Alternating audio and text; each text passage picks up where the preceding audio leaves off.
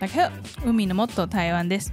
台湾生まれ、台湾育ちの海と申します。海のもっと台湾は皆さんの台湾の友人として台湾の面白い文化や旅行話や日常生活を語る番組です。また、この番組で皆さんともっと親しく交流できれば嬉しいなと思います。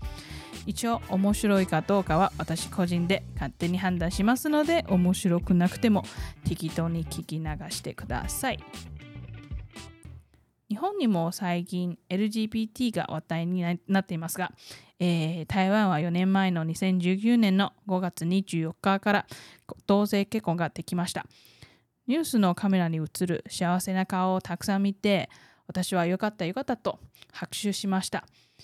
日本の皆さんはどう思うのはまだ調査したことありませんか？このような嬉しいお知らせを日本の皆さんにもお伝えしたいと思います。LGBT についてあの皆さんは身近に触れたことはありますか？最初私は中学校の時あの隣のクラスの男の子が作文コンテストの文章で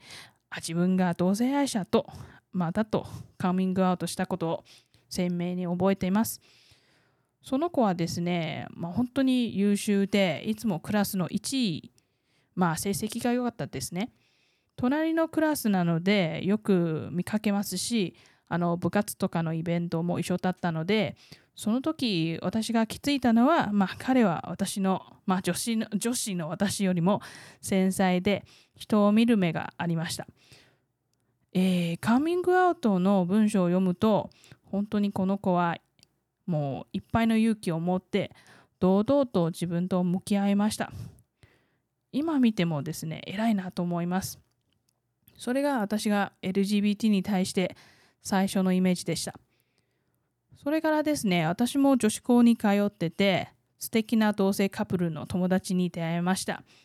その友達は、まあ、社会人になっても、まあ、きちんと20年近く付き合ってきた、そういう子もいます。そうですね、まあ、私にとっては、ごく普通の日常です。人でありながら、まあ、喧嘩も普通にしますし、キスもします。日常生活の悩みとか、まあそれはみんな一緒なんです。恋愛感情だって変わりません。ただ少し違うのは、まあ好きな性別だけだと思います。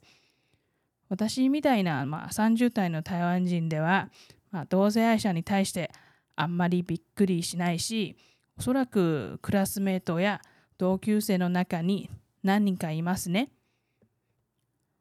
そしてまあ私が知っている限りもっと若い世代なら、まあ、小学校や中学校の時からカーミングアウトすることもは少なくありません。それがありのままのごく自然な存在だと思ってる人が大多数なんです。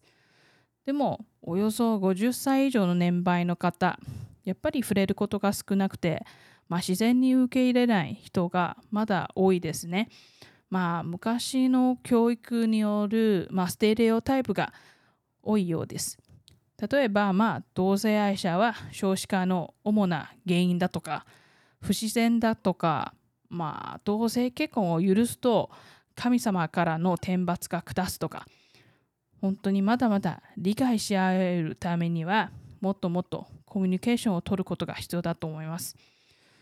それであの2018年、まあ、大統領選挙とともに行うその国民投票で、まあ、民法にあの同性結婚を入れるかどうかのそういう結果はですね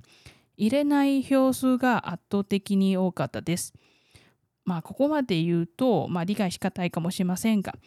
簡単に言うとですね同性結婚はまあ、台湾の中華民法中華民国の憲法によって、まあ、保障されるべきの権利なんですけれども異性結婚と同じく民法に適用するかどうかを、まあ、国民に投票させて結果的には、まあ、同性結婚の法律は民法に適用することを否決されました。つまりあの別の法律で同性結婚させることになりました。まあ、同性カップルはその別の法律で結婚できますが、でもやはり異性カップルとは違うという結論にいたしましたね。正直、あの、投票結果を見たその夜、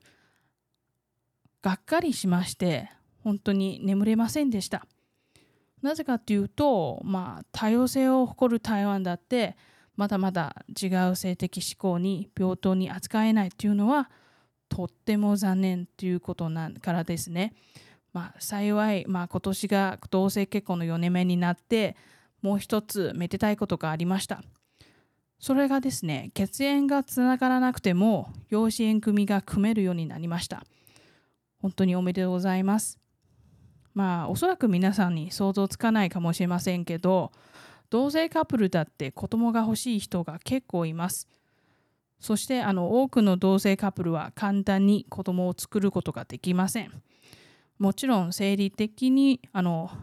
精子や卵子両方持たないと作れませんしそれは台湾の法律によって同性カップルは海外に行かないと合法的な精子や卵子がもらえないため、まあ、高額な料金、まあ、大体400万円以上はかかりますし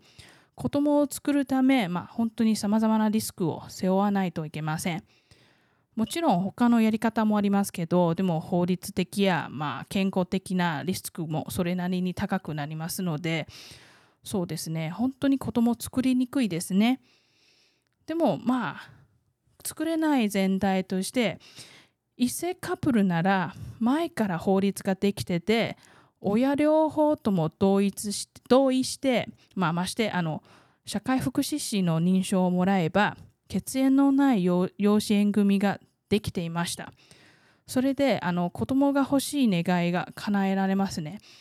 まあただ同性カップルにはできませんでした。実際あの子供に愛情を注ぐことは異性カップルも同性カップルも変わりませんしあのまた一昔の台湾の法律では独身でもあの養子縁組ができできてたんで、まあ、子供が欲しい同性カップルは、まあ、子供をもらうために、まあ、独身にならないといけないということでまずは離婚してて、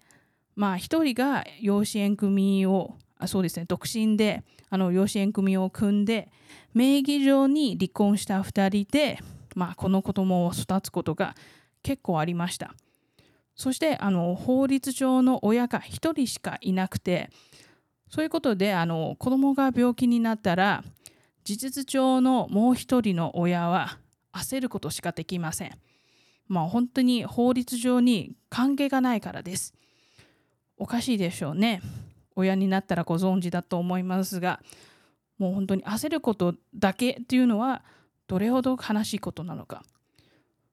それでまあ今年でやっと普通に同性の漁師にまあ漁師にも なれました。めでたしめでたし子供にとってはまあさらに保証されると思います。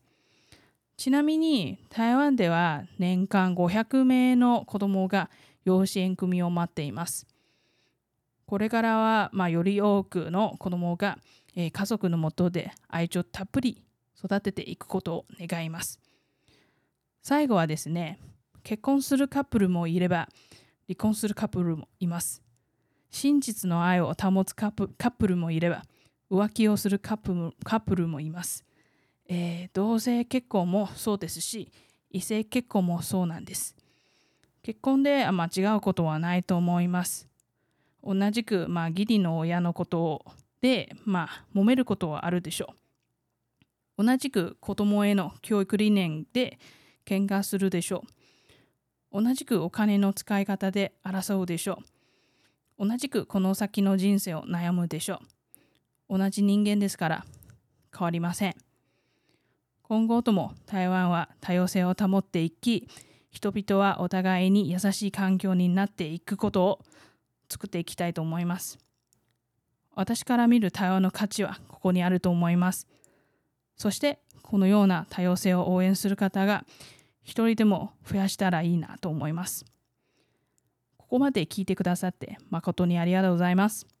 もし他に台湾の何かを知りたかったらあのコメントで書いていただければ嬉しいです。それではまた次回。再见。バイバイ。